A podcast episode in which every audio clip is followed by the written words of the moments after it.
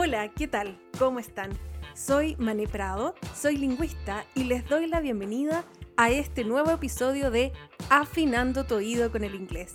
Este podcast está diseñado para que puedas agudizar tu oído y así aprender inglés de una manera mucho más fácil. A lo largo de nuestro podcast les contaré desde mi experiencia muchas cosas que de seguro ya sabían, o quizás no, pero estoy segura de que les van a servir. La idea es que refresquemos y repasemos todos esos conocimientos básicos que necesitamos para mejorar nuestro inglés. ¿Les parece? Bueno, les cuento que muchas veces me ha pasado que alumnos o amigos les cuesta mucho o a veces se enredan al momento de describir una persona en inglés. Créanme que no es para nada difícil. Hay situaciones del día a día en que necesitas describir físicamente a alguien. Puede ser que estás buscando a tu amiga o a tu papá en el mall y no lo encuentras, o porque en una conversación simplemente se dio y necesitas explicar cómo es alguien. Te quiero mostrar algunos ejemplos de lo que estoy hablando, en inglés, claro. Primero, escuchemos cómo mi amiga Liz describe a su papá de manera simple. My dad is average height and stocky. He isn't tall. He has blue eyes and short, straight, gray hair. He doesn't have a beard. Aquí Liz usa estructuras bastante simples y algunos adjetivos como stocky, que se puede traducir como maceteado, y tall, alto, para darnos más o menos una idea de cómo se ve su papá. Habrá otros momentos en el que no buscas describir físicamente a alguien, sino que invitaste a una amiga por primera vez a casa a almorzar y la estás presentando a tu grupo de amigos o a tu familia. This is my friend. Her name is Susan. She's Canadian. She's an engineer. This is her son.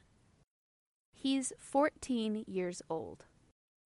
En esta ocasión no estás dando características físicas de una persona y su hijo, sino más bien estás dando información personal como su nombre, nacionalidad e incluso su profesión cuando dice engineer. Si quieres describir, por ejemplo, a tu mamá, pero no solamente de manera física, podrías probar dar un par de características psicológicas, como My mom is talkative and generous. She isn't shy. She has brown eyes and long blonde hair. She doesn't have curly hair.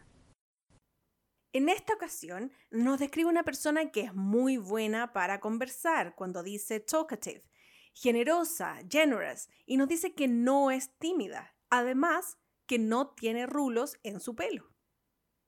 Si te fijas en las descripciones que hemos escuchado, se usan dos verbos diferentes, el verbo to be y to have. De seguro que los viste millones de veces en el colegio, pero ¿te acuerdas para qué se ocupan? Mm, a veces uno se olvida.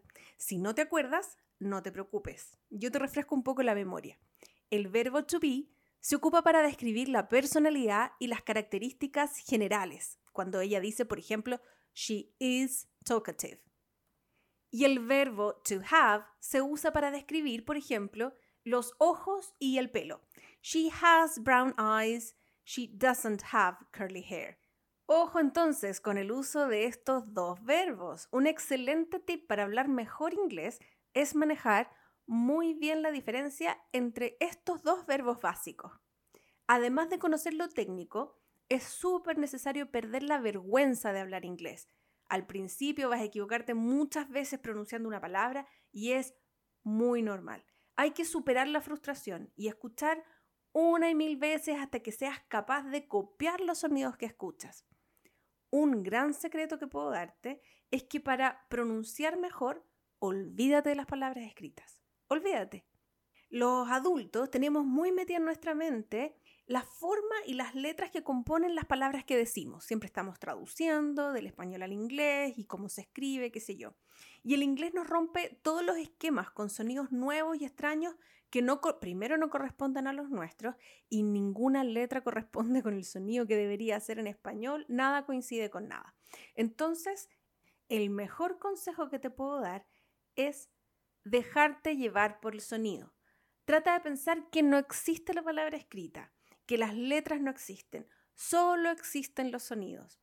Un tip que le doy a mis alumnos y amigos es que practiquen cerrando los ojos y copiando los sonidos que escuchen, por ejemplo en sus canciones favoritas o poniendo en pausa una serie, repetir una frase, repetir un diálogo, repetir una palabra que me llamó la atención. Y tú mismo, si quieres ir incluso más allá, te puedes grabar y puedes comparar los sonidos que escuchaste con los que dijiste tú. Mi invitación, queridos y queridas oyentes, es que se atrevan a dar ese primer paso. Una vez que crucen esa barrera del miedo y la vergüenza, se les abrirán muchísimas oportunidades. Espero realmente que estos ejemplos les sirvan un poco para afinar el oído y vayan poniendo en práctica estos pequeños tips que tendremos en cada episodio. Recuerden que tenemos cursos de inglés desde lo más básico hasta lo más avanzado con distintas modalidades que se ajustan a tus necesidades. Visítanos en eclass.com. See you soon!